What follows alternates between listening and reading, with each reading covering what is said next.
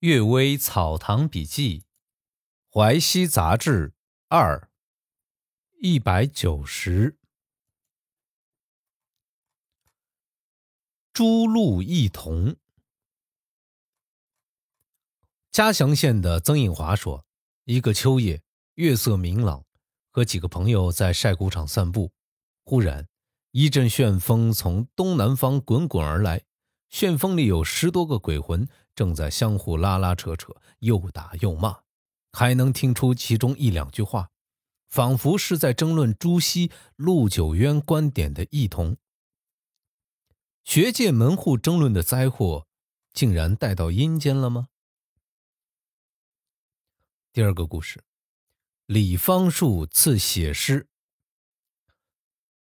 有一首诗说：“去去复去去，七策门前路。”行行重行行，辗转犹含情。含情一回首，见我窗前柳。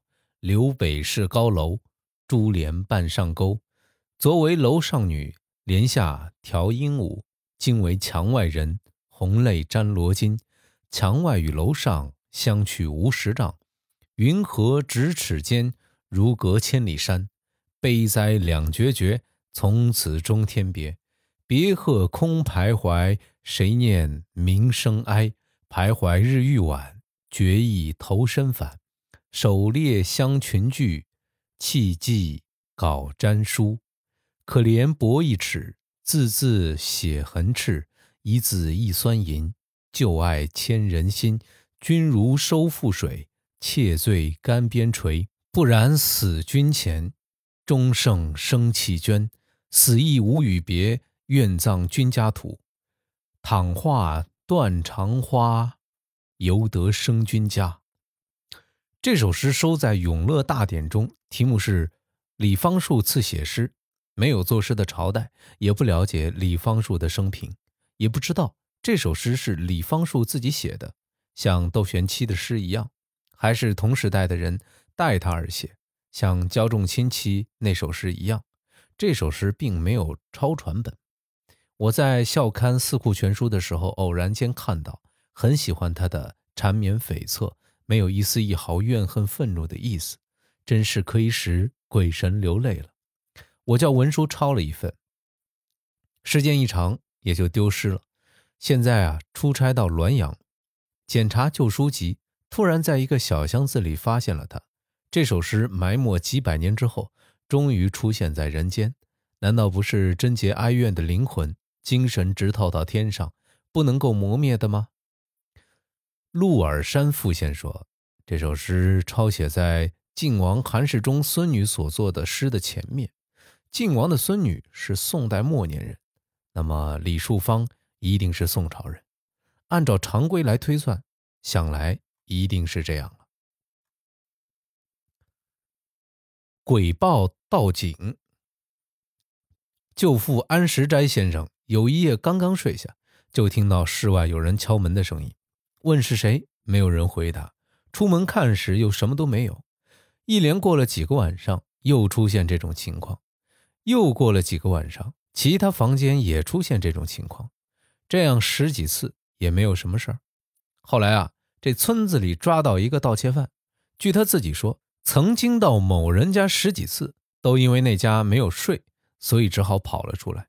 再追问日期，都和有人敲门那晚上相同，这才知道是鬼警告有人盗窃。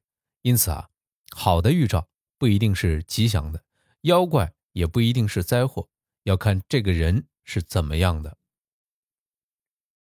自称连雨。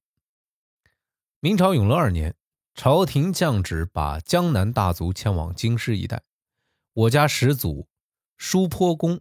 从上元县迁到县县的景城，后来啊，子孙繁衍，一部分人到崔庄居住，地址在景城东面三里外。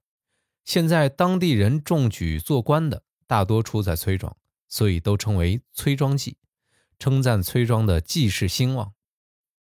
我家的一族啊，自称是景城记，表示不忘根本出处。这个舒坡公的旧居在景城。崔庄之间，经过战乱早已倒塌，宅基属于堂叔柔安先生一家所有。柔安先生啊，曾经跟我读过经书。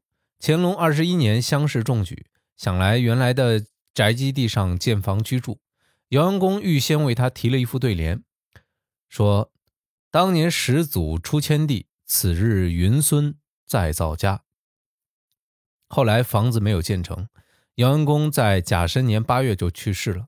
风水先生占卜啊，只有这里是吉地，因此拿出其他田地与柔安交换，把姚安公葬在这儿。那副对联呢？好像是姚安公自己的谶语一样，凡事啊，其实是早已预定的，难道还不可信吗？今天的《阅微草堂笔记》就为大家读到这里，晚安。